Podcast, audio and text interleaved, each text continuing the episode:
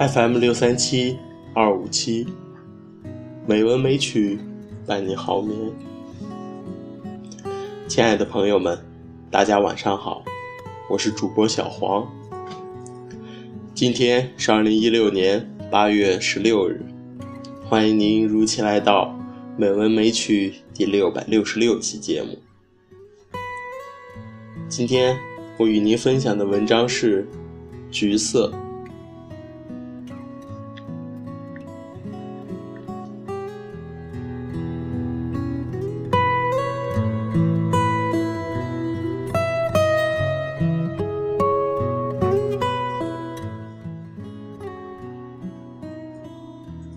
浮在记忆与遗忘边缘的，总是琐事。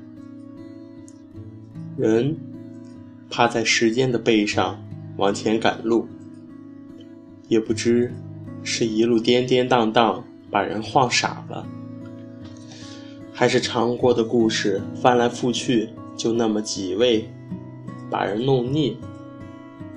到了某个年纪，特别喜欢偷偷回想。几缕细节，连小事都够不上，只是细的不得了的那么一种感觉。譬如有一天早晨，平凡的无话可说的夏日早晨，我一力将咖啡粉倒入咖啡壶内，送两片全麦吐司进烤箱，趁着空档，拿扫把。将院里的落叶、坠花、飞沙拢一拢，然后牵出水管浇花。我习惯将塑料管末端碾平，朝半空胡乱挥动，喷洒的水花如狂舞般肆意地从高处落下，滋润树叶，而后浇灌了土。忽然。在闪白的水花中，有一种细微的像小蚂蚁似的味觉在舌尖溜动，一只、两三只似的，带了一点甜。我咂了咂，那味道忽隐忽现，仿佛走到记忆与遗忘的边界，竟打起盹儿来。我努力的想。眼睛看着欢愉的水花不断洗涤一棵老树，而不知移开水管。从厨房弥散出的咖啡香，像个热心路人，帮我摄住那味道，带了一点甜，然后也染了一点酸，然后应该有磅礴的绿，在天地间飞舞。点点霞色，安静的泊靠在杳无人烟的高山上。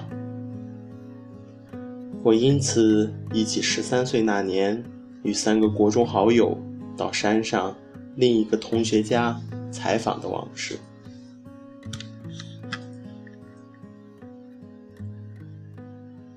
那是个晚秋与初冬汇合的季节，我们穿着制服。长袖白衬衫，黑色百褶裙，沿狭仄的山路一路转弯，遇到陡峭处，还需压着膝头弓背而上。应该是唱着歌的。那年代的女孩，说完吱吱喳喳的知心话，就会一起唱歌，齐唱或三部合唱。也许是门前一道流水，两岸夹着垂柳；也可能是柔情曲折的，让我来将你摘下。一路喘，一路唱，以少女纯净的声音。日头像一只倦鸟，静静地穿过杂木树林，向西移动。黄昏薄薄的落着。偶尔有几片阔叶，嗖的闪亮，光像一群小贼，四处跳跃。我们看见他家的屋了，一起喊，他的名字顿然荣华富贵起来，盈满山谷。几间土角挨着山壁，屋旁三两行瘦高的冰椰树。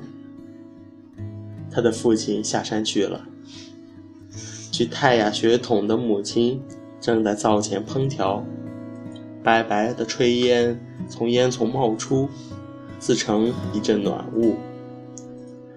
他对我们的造访感到意外，因此欣喜之余还鼓动了。从未见过的热情，一扫在学校里的沉默、腼腆，甚至偏好孤独的形象。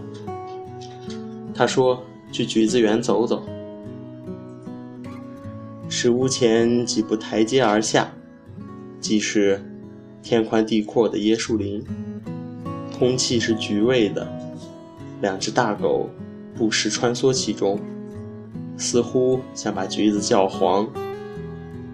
他大声喊狗的名字，许是用泰雅母语，听来很气派。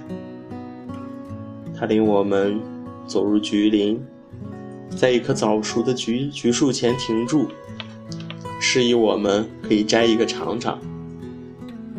我们三人虽赞赏橘子的壮与色泽艳美，但谁也不曾伸出手。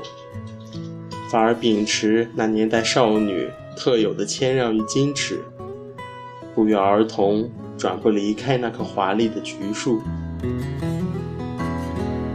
半面天空淡青，另半面晕染着紫霞。有人说着，大家都抬头赏起天色来，也就瞥见冰椰树阴风摇曳的样子。我相信，我们都在心里跟自己说：“橘子太美了，可以卖好价钱。”那年代的少女，在山川花树之间，悲欢离合之间，是懂得体贴的。她接着钻出林子，怀中捧着三个大橘子，脸上。笑得饱饱的。那天早晨，我首先想起的就是那颗大橘的美味，微酸、薄甜、汁丰，橘香清新的像一碗小溪。吃过无数柑橘、海梨及拳头大小的粗皮土橘，吃了也就吃了，酸酸甜甜。都是过往，不算数的。唯有那颗橘子，仿佛橘汁还含在嘴里，尚未吞咽。也许那是味的初恋吧，才会毫无缘由的在一个普普通通的夏日早晨忆起滋味。那股酸甜已自成一格，不容与其他酸甜相混。舌尖跟胃在悄悄欢续，勾起了他。我才接着忆起少女时代的往事，更加强了那股酸甜的特殊价值。他送我们一程，两只大狗也护随着。下山的路走来如腾云驾雾，应该也是唱着歌的。我想。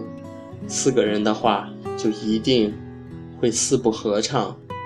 我几时能再回到卡布利，再回到卡布利来看你？也有可能转到门前一道流水那首咏怀的歌。我不愿回忆往后的事，情愿努力的想，至少要记全。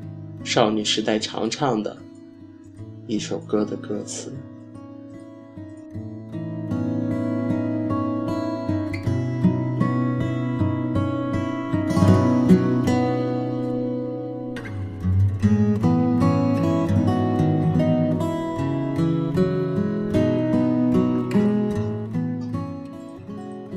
今天的配乐是七夕，希望这首优美的音乐能够伴您好眠。